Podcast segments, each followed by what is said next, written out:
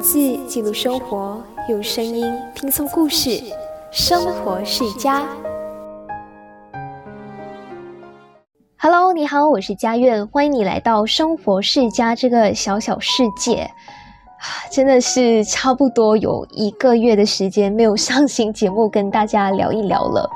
那今天的这一期节目，这个主题其实是算是灵机一动想要开录的。所以也比较单刀直入、比较直接的，想要去跟大家认认真真的分享一些马来西亚最近的疫情状况。不管你到底是不是时事冷感，又或者是有没有持续的在关注马来西亚一些最新的新闻啊、动态啊、最新消息也好，我相信大家或多或少都会关心我们国家每一天的单日确诊病例。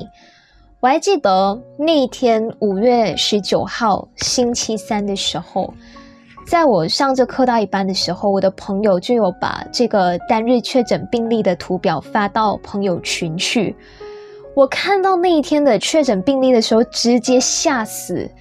真的直接吓死，六千零七十五宗，这个是我们国家前所未有的一个新高纪录。为什么我会那么的惊讶？因为其实，在那之前，我们国家的疫情状况其实有一度开始趋缓。我记得应该是在我实习回来的那几个月，大概是三月到四月期间，曾经有一度开始慢慢的降到一千多宗。但是可能是因为防疫开始变得松散，那这个疫情就自然而然的出现反弹，这个数字又开始慢慢的从一千多攀升到两千多、三千多，甚至是一再的创新高，在五月十八号这一天上升到了四千八百六十五宗，然后又在短短的一天内，在十九号直接跳过五千大关破。六千多宗，我不知道大家在看到这个数字的时候，当下是一个什么样的心情。当然，也有在网上看到大家说，数字之所以会突然间攀升，是因为社区关病检测增加，测出来染疫的数字自然就会跟着这个检测人数的增加而攀升。但是，不管是基于什么样的一个原因。这个确诊数字它变高，我们不能够忽略的是，马来西亚的疫情状况的确来到了一个非常严峻的时刻。最近，如果你有在特别的去关心我们国家的一些最新新闻或者是动态的话，你就会知道，我们的卫生总监丹斯里诺西山也说了，截至目前，我们国家一共发现了三种的这个。变种病毒株，也就是英国的变种病毒、南非的变种病毒和印度的变种病毒，都在我们国家发现了，而且已经在社区感染。非常简单的跟大家解释一下，这些变种病毒除了它的传播率更快之外，让人致死的几率也会更加的高，而且。大家一般上对于冠病确诊冠病的这个认知是，确诊者他会失去味觉或者是嗅觉，然后会出现的一些症状就包括可能是会发烧、咳嗽、喉咙痛、难以呼吸等等。但是这些变种病毒它的威力远远比普通的新冠病毒来得更加的可怕。可怕的地方就在于，大部分这些变种病毒的感染者，他们都是无症状的。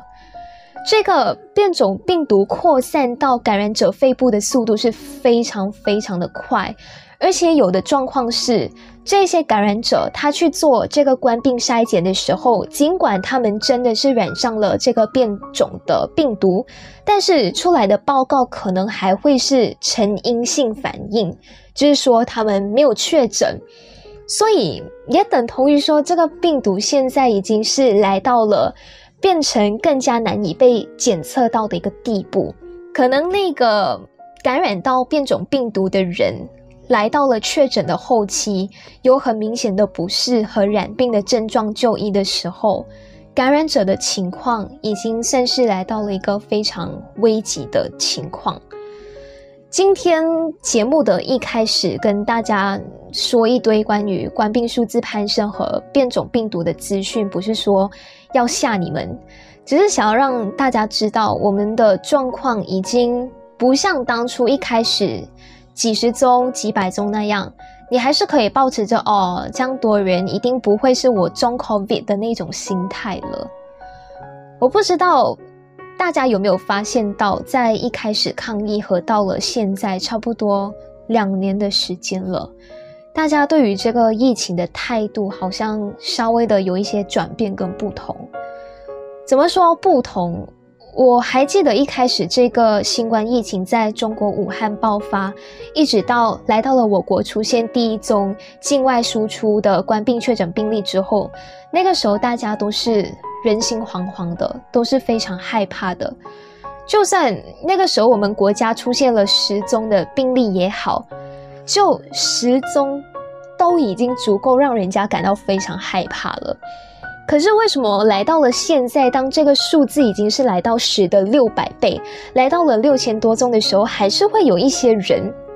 当然，我不是说大家，就还是会有那么一群人不把这个病情当做是一回事，还是照样，呃，到处爬爬走，到处乱乱走。甚至我之前还在网上看过相当荒谬的这个影片，影片里那个网友他就说：“哎呦，这个 COVID 不是那么严重的啦，很可能现在你跟我都已经中了，只是我们不知道，然后那个病就自动好了的吗？”我觉得还好啦，还小件事啦。嗯，当我听到这番话的时候，我真的只有傻眼哎！傻眼不是说我觉得他讲的东西到底对不对，只是我觉得他本身抱持的这个态度就是有问题的，就是感觉在灌输大家哦，这个病是一件小事，大家哎呀不用这样害怕这样。可是实际上，你去看一个个真实案例，那些确诊者有多痛苦，那是我们都体会不到，也是我们绝对不会想要去体会到的。当然，今天的节目也不是说到底要去追究我们国家现在沦落到这样子一个情况是谁的责任。这个我相信每个人都有每个人的看法跟想法，但是。我能够叮咛、能够说的，就是希望大家能够好好的照顾自己，最基本的 SOP 还是要乖乖的遵守。如果真的是没有很紧急、很必要的情况，如果这件事情是你在家能够做到的，那就不要出门。真的、真的、真的不要出门，因为我们国家的这个医疗体系已经濒临崩溃的边缘，而且。全国大部分的政府啊、私人医院跟隔离中心都已经到了饱和的一个状态，甚至我在这两天也有看到新闻讲说，因为现在全国各地的这个加护病房和医疗系统已经非常非常的吃紧，在吉打那一边，那个掌管卫生和地方政府事务的吉打行政议员都已经宣布。按照现在这么严峻的一个情况来说，吉打医院的 ICU，也就是加护病房，将不会再去收治那些无望康复或者是长期患病的慢性疾病患者。也就是说，这些已经病到非常严重，然后基本上无望康复，或者是呃长期接受治疗，但是一直无法痊愈的患者，院方将会根据他们现有的资源去做考量，有可能会选择去放弃治疗他们。对啊，这就是我们现在面临的一个状况。患病的人可能连被急救的机会都没有，而且。不只是这些感染者，他们没有选择的权利，就连那些因为官病去世的人，也失去了一些可以说是基本的权利吗？如果大家知道的话，一般上去世的人都会有啊入殓师或者是殡葬公司的工作人员去帮忙协助处理这些死者的后事，然后会给这些大体，也就是所谓的遗体，去清洁洁净他们的身体啊，他们的脸部，帮他们去更换丧服，整理他们的衣着，帮他们化妆。就是想要让这些死者能够非常体面的去走完人生的最后一程，但是现在如果那一个人是因为官病逝世的话，政府跟卫生部门的人，因为他们会担心这些逝者的身上会带菌、会带病毒，所以刚才提到的这些呃事情，基本上都没有办法为他们做到，因为。一旦这些人被证实确诊病逝之后，医院他们就会第一时间的去通知卫生部，然后卫生部就会派人到现场，先把这个遗体先消毒一遍，然后消毒之后就把他们装进尸袋，就是一个袋子装尸体，然后把尸体装进尸袋之后，就会装进这个棺木，拉上拉链，然后再给整个棺木消毒一遍。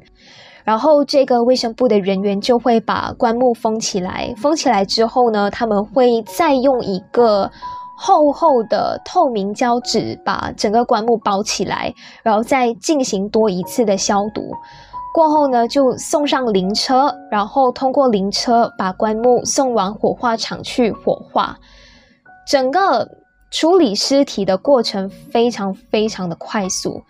而且，因为担心会从中不小心散播到病毒，前前后后这个卫生部的工作人员会进行多达七次的消毒，没有错，是七次，真的很多很多次。而且在整个过程中，死者的家属完全不能够靠近这个遗体，不能够近距离的去接触死者。有的话也是，如果没有记错的话，好像是那个工作人员会通过视频线上的方式，让家属看一看这个死者。这对于一个家属来说是多么的残忍跟遗憾。你想一下，今天一个人就因为确诊官病这样走了，然后家人还没有办法好好的陪他走完最后一程，整个过程非常的匆匆。换作是你的话。你会想要吗？大家好好的想一想好吗？就算今天你不是为了自己想，也拜托你替身边的家人想一想。要跑要跳要玩要旅行，只要你够健康，我们肯定能够等到那一天的到来。但是绝对不是现在，绝对不是现在。我们国家现在也来到了 MCO 三点零的这个阶段。网上可以看到很多人其实会攻击跟谩骂这个政府 MCO 落实的不够严谨，然后看到很多不满的声浪。老实说，我自己有的时候都会被这个来来回回一直 U 登的 MCO 还有 SOP 弄到非常的混淆，甚至有的时候都会想要放弃更新最新的这个动态了，因为我觉得真的太乱了。但是。再怎么乱也好，最起码待在家，出门要戴口罩，保持人身安全距离，这是最基本的，对吧？不管 SOP 怎么换，这些起码都是我们必须要遵守的吧。如果大家觉得现在落实的行动管制令没有太大的效用的话，最起码我们还是要自发的进行自我管制，自己顾自己。我们。一起期待可以再度恢复自由和安全的时候。好啦，今天的节目就到这里。然后真的是希望大家能够好好的照顾自己。这个疫情大家都不容易，但是希望我们都能够健健康康、平平安安。如果你有什么意见跟想法的话，随时欢迎你来跟我分享。那我们下一期节目见，拜拜。